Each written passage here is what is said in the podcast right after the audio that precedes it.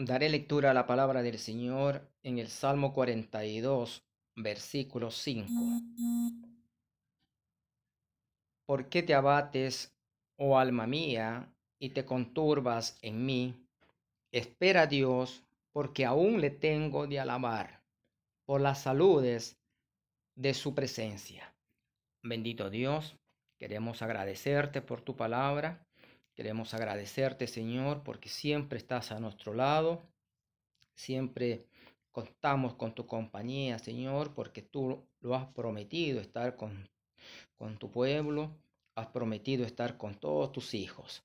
Bendice tu palabra, Señor. En, ahora te lo pedimos en el nombre de Jesucristo. Amén.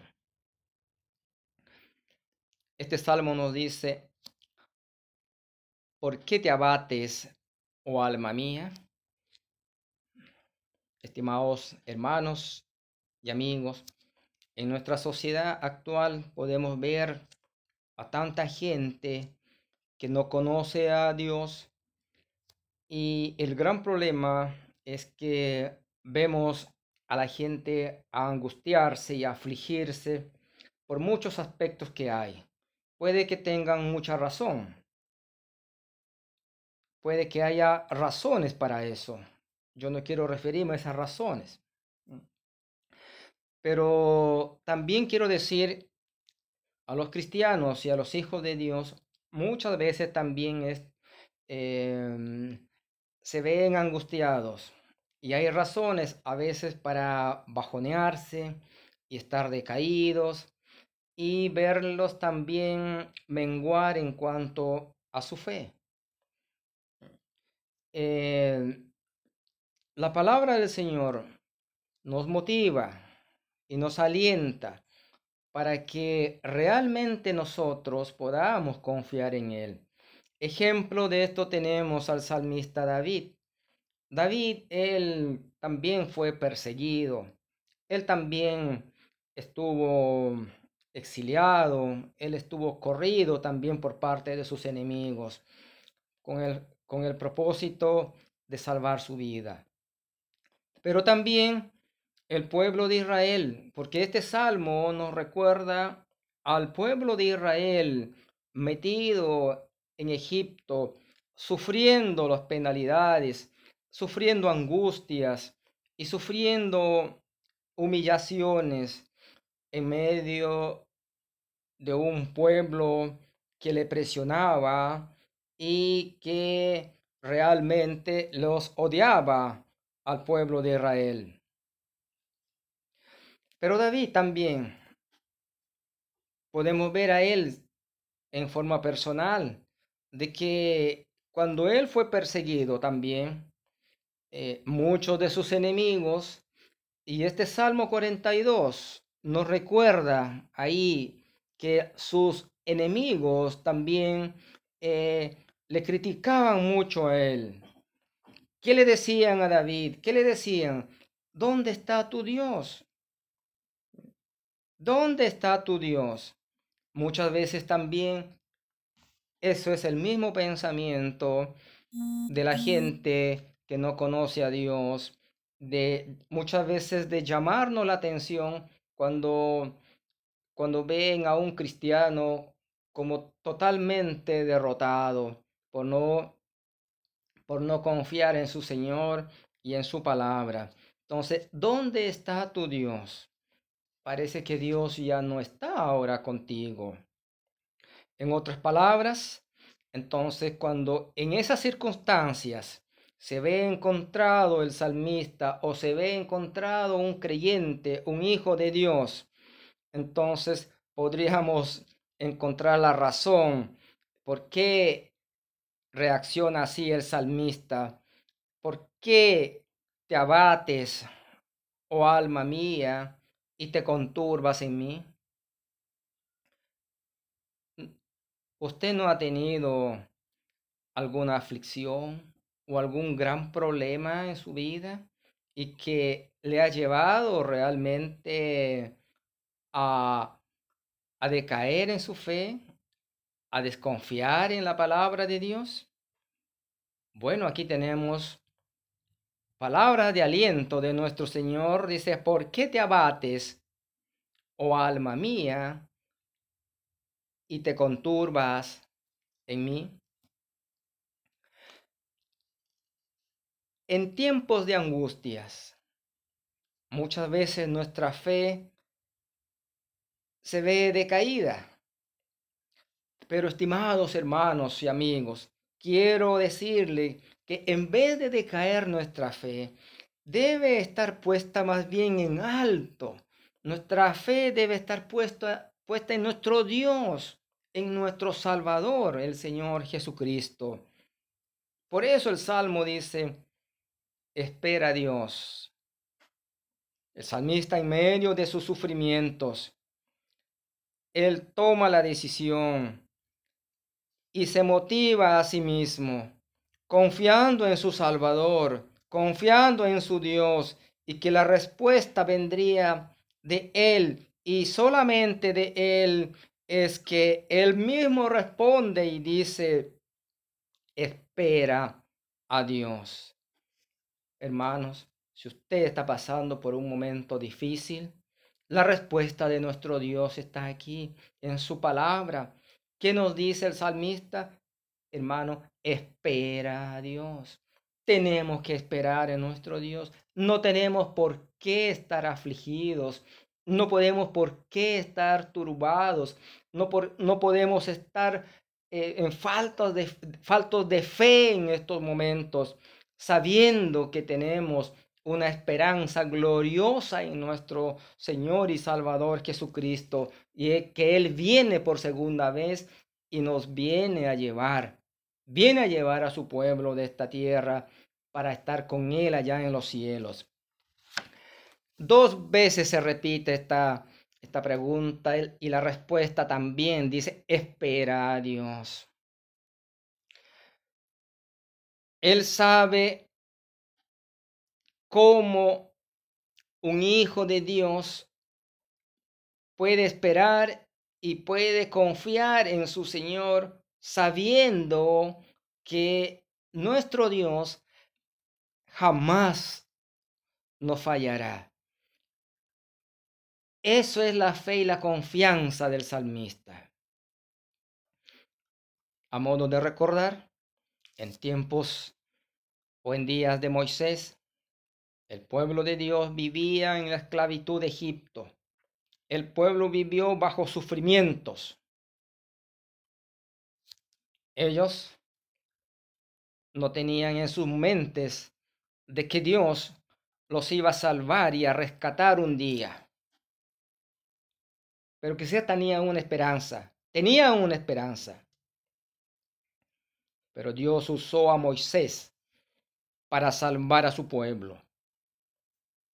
Más tarde, cuando el pueblo se encontraba en el desierto, Dios volvió a salvarles a ellos, dándoles el pan del cielo, el maná que caía del cielo para que el pueblo pudiese alimentarse. También les dio el agua fresca, agua viva para que pudiesen alimentarse y beber de esa fuente que salta para vida eterna, representando una vez más al agua viva que es nuestro Señor y Salvador Jesucristo. Más adelante también encontramos que el pueblo de Dios, viéndose en grandes problemas, cuando estuvo o estuvieron arrancando del faraón de Egipto. Ellos estaban frente al mar rojo y allí su enemigo llegó también para volverlos a atrapar. Faraón llegaba con todo su ejército otra vez para atrapar al pueblo de Dios y hacerlo retornar. Pero sucedió un gran milagro se sucedió la respuesta de Dios, lo que dice, espera a Dios, porque le tengo de alabar. Dios respondió a su pueblo, Dios estuvo con su pueblo, Dios rescató otra vez a su pueblo, de tal manera que no, no volvieron más a Egipto, porque Dios abrió con su poder, dividió el mar rojo y en seco el pueblo pudo pasar y pudo cruzar esa difícil situación. Ellos estaban en un peligro. ¿Y cómo Dios respondió? ¿Cómo Dios actuó para con sus hijos y para con su pueblo? Por eso digo, hermanos, no es mejor esperar en Dios, porque le tengo de alabar.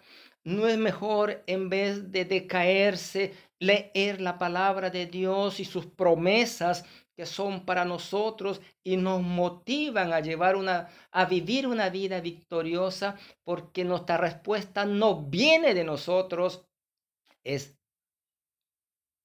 solo viene de Dios. Solo viene de arriba, de un Dios amoroso, de un Dios que siempre desea el bien, el bienestar y la bendición para sus hijos. Pero Él siempre nos va a sacar de las dificultades más angustiosas que podemos estar viviendo.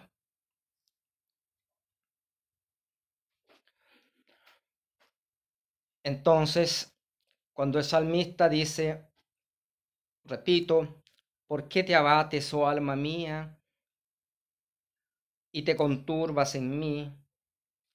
La respuesta es sencilla. La respuesta es una sola. Dice, espera a Dios. Y esperar a Dios significa confiar en Él. Esperar a Dios significa descansar en sus brazos significa descansar en sus promesas, significa reposar en Él, significa someterme yo a Él y a su voluntad, porque yo no puedo salvarme por sí mismo. El hombre por naturaleza no puede salvarse por sí mismo no están en sus fuerzas ni en sus méritos el poder cantar victoria y salvarse, sino solamente la salvación viene de Dios. Estimado hermano, espera en el Señor. A nuestros amigos que no conocen a Cristo como su Salvador, Quizás están, estén viviendo momentos difíciles también, viviendo en el pecado y el pecado los tiene tan atrapados y no tienen otra escapatoria. Dios te quiere dar una esperanza de vida. Espera a Dios. Confía en Dios. Confía en su amado Hijo Jesucristo, que Él murió en la cruz para salvarte. Él derramó su sangre en el Calvario y la sangre de Jesucristo, su Hijo, nos limpia de todo pecado. Si quieres ser salvo de esta ira que vendrá sobre la tierra, mira al Salvador Espera en el Señor. Acéptalo a Él en tu corazón como el único salvador de tu vida, para que de esta manera puedas gozar con Él la plenitud de la vida eterna que Él está ofreciendo. Y sus manos están abiertas hoy en día las aguas de la salvación están fluyendo día a día, invitando a personas que vengan a Él, que dejen su pecado y confíen plenamente en el Salvador, en el Señor Jesucristo. Tú ni tus buenas obras, ni tus buenas acciones te pueden salvar. Solamente tienes que esperar en el Señor. El hombre nada puede hacer, nada puede prometer, porque la salvación viene de Dios. Espera a Dios. también. En estos momentos difíciles en que, estamos viviendo, ¿cómo no, ¿cómo no vamos a esperar en Dios? ¿Cómo vamos a desconfiar en su palabra y en sus promesas? El país está viviendo momentos difíciles por esta pandemia. Y las consecuencias se están viendo y se han hecho notar en la gente y en el mundo entero. Pero esto debe hacernos llevar a mirar a nuestro Dios, a confiar en nuestro Salvador, a confiar en su palabra, en su bendita palabra y en su amado Hijo, el Señor Jesucristo. Lo que está pasando hoy en día con esta pandemia es, es, una advertencia de que el Señor pronto vendrá, que el Señor Jesucristo pronto retornará a este mundo. Y Él viene a salvar a su iglesia, pero viene a juzgar a las naciones y a la gente que no ha creído en el Señor Jesucristo como su Salvador, a aquellas personas que no confiaron en su Hijo, que solamente fueron eh, meros espectadores, pero nunca se arrepintieron de sus pecados, nunca confiaron en Él, nunca realmente hicieron una decisión de aceptar a Cristo como su Salvador, entonces el castigo y el juicio vendrá sobre esas personas. Pero la palabra de Dios nos advierte de aquellos que vienen a los pies del Señor Jesucristo y aceptan ese regalo maravilloso que Dios nos ha dado a la humanidad entera su amado Hijo. Yo espero, estimado amigo, que tú confíes en el Señor Jesucristo como tu Salvador de tu vida. Acéptale en tu corazón. Esto, en estos tiempos estamos viendo el Señor, el Señor mismo dice, porque se levantará nación contra nación y reino contra reino, y habrá pestilencias y hambre y terremotos por los lugares, y todas estas cosas, principio de, de dolores. Mateo 24, 7 y 8. Estamos empezando a ver lo que Cristo profetizó, lo que Cristo mismo dijo que sucedería en estos tiempos antes de su retorno antes de su segunda venida. Y todas estas cosas son principio de dolores.